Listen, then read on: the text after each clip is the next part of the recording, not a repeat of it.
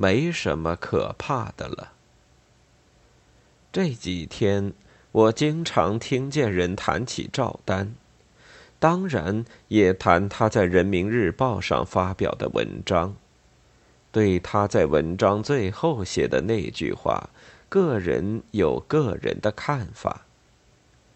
赵丹同志说：“对我已经没什么可怕的了。”他的话像一根小小的火棍，搅动我的心。我反复的想了几天，我觉得现在我更了解他了。文革期间。我在牛棚里听人谈起赵丹，据说他在什么会上讲过，他想要求毛主席发给他一面免斗牌。这是人们揭发出来的他的一件罪行。我口里不说，心里却在想：说得好。不休止的批斗，就像我们大城市里的噪音。带给人们多大的精神折磨，给文艺事业带来多大的损害。当时对我的游斗刚刚开始，我多么希望得到安静，害怕可能出现的精神上的崩溃。今天听说这位作家自杀，明天听说那位作家受辱，今天听说这个朋友挨打。明天听说那个朋友失踪，人们正在想出种种方法残害同类。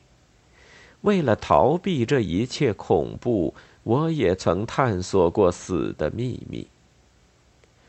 我能够活到现在，原因很多，可以说我没有勇气，也可以说我很有勇气。那个时候，活着的确不是容易的事。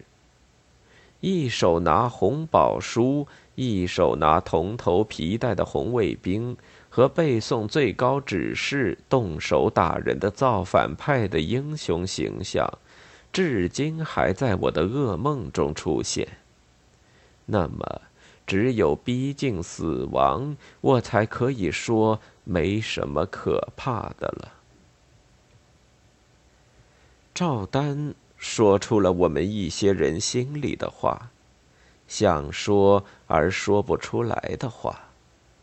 可能他讲的晚了些，但他仍然是第一个讲话的人。我提倡讲真话，倒是他在病榻上树立了一个榜样。我也在走向死亡。所以，在我眼前，十年浩劫已经失去它一切残酷和恐怖的力量。我和他不同的是，我的脚步缓慢，我可以在中途徘徊，而且我甚至狂妄地说，我要和死神赛跑。然而，我和他一样。即使在走向死亡的路上，也充满对祖国人民的热爱和对文艺事业的信心。工作了几十年，在闭上眼睛之前，我念念不忘的是这样一件事：读者、后代，几十年、几百年后的年轻人，将怎样论断我呢？他们绝不会容忍一个说假话的骗子。那么，让我坦率的承认，我同意赵丹同志的遗言：管得太具体，文艺没希望。十月十四日。